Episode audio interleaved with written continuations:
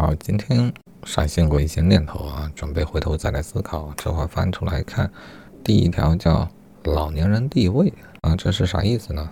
啊，我突然有点担心，当我老了之后，我会是怎样一个地位啊？担心的来源呢，是一是今天听到的一个案例，说有一个人呢，年轻时候很努力，也很成功啊，积攒了第一份的家业啊，到了第二代呢。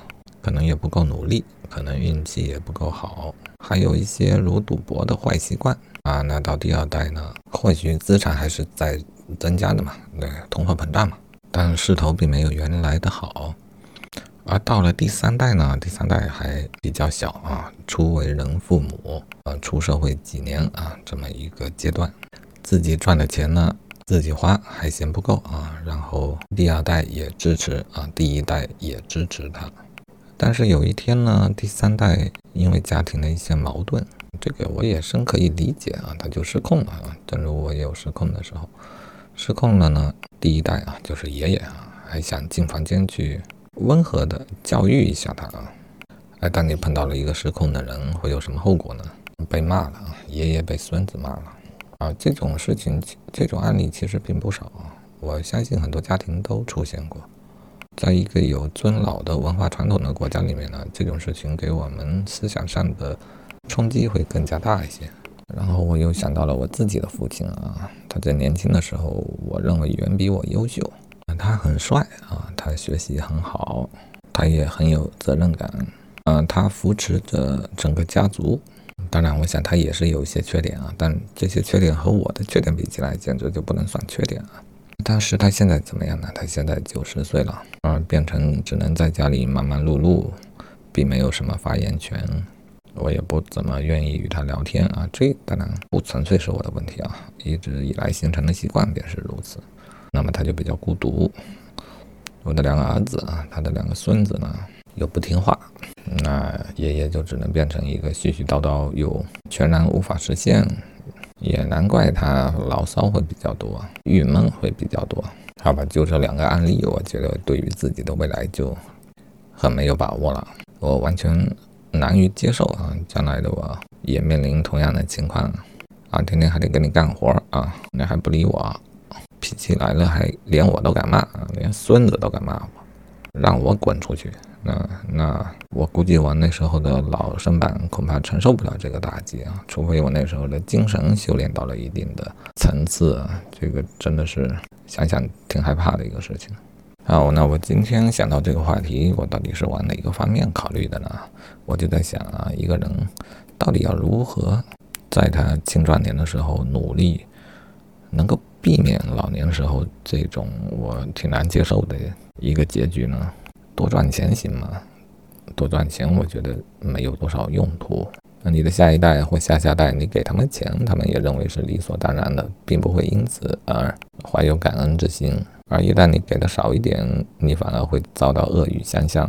而这种事儿一般发生在儿媳妇、孙媳妇的身上，但儿子和孙子也没好多少啊。他们甚至不需要因为钱的事情，只要心情不好，都可能对你恶语相向。我想一想，老年生活真是悲惨呐！哎，我想我当时有了一个灵感，我就会想起来了，有个灵感，如何能够化解这样的问题？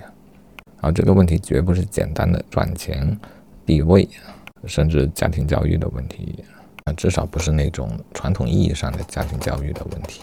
不能说我趁年轻多树立威信啊，这个威信，当你老去了，它也就倒掉了啊。我想正确的步骤或许应该是这样的。首先呢，我需要建立起更为完善的自我的三观，因为按按照我现在残缺的三观啊，如果在我的老年发生这样的状况，被我孙子骂，我怕我当时一口气就上不来就过去了，我操！那性命要紧啊，所以呢，我应当有更为正确的三观。当然，我到了那个时候，应该会拥有更多一些的睿智啊。啊，不过现在也应该就要开始努力啊。这个话题就是之前所讨论过的更好的思想，应当如何修身啊，找到自己心灵之海的彼岸啊。有了彼岸呢，啊，正如有的人信佛、信主啊，或信其他的什么东西，如果你有一个彼岸，你会非常的坚强啊。彼岸虽然各不相同，但是我想找到了彼岸呢，啊，真到那个时候也不会因为这个事情挺不住。啊，一个问题的解决就是需要有一个更好的思想。啊，这个观点我原本也已经确立过了啊。我现在天天记录自己的思想，反省自己的思想，啊，深化它，并且找一些工具啊，去挖掘它的价值啊。目的呢，其实也是为了产生更好的思想啊。如果能顺手捎带手传播出去，那就更好。啊，这整个事情我认为是非常有意义的啊，但到目前为止呢，就感觉有点阿 Q 啊，似似乎只能靠自己的精神力量来替自己开解这么一种状态。那有没有更积极一些的方式去化解这一种状态呢？啊，我想也是有的，方法呢也是一样，那就是更好的思想啊，但并不是我的，而是我身边人的思想，我要去影响他们啊，我要去带动他们，我要让他们也有。和我一样好的一个习惯啊，去提升自己的思想啊！我要教好我的儿子，我的儿子要教好我的孙子，这样孙子就不会再来骂我，不会让我生气，不会让我滚啊！出于这个目的，我真的也必须更加上心一些，能用到的方法都给他上了啊！家庭事业应当如何权衡啊？我觉得这两个事情各半，都得花心思。不然你就是再成功，到老了被孙子给骂了，我认为还是失败的。好，最后总结个简短的话吧。啊，我还是要持续的提升自己的思想，让自己拥有更好的思想，同时呢，尽量的把它传播出去啊。这一套方法，这个理念，从身边的人开始，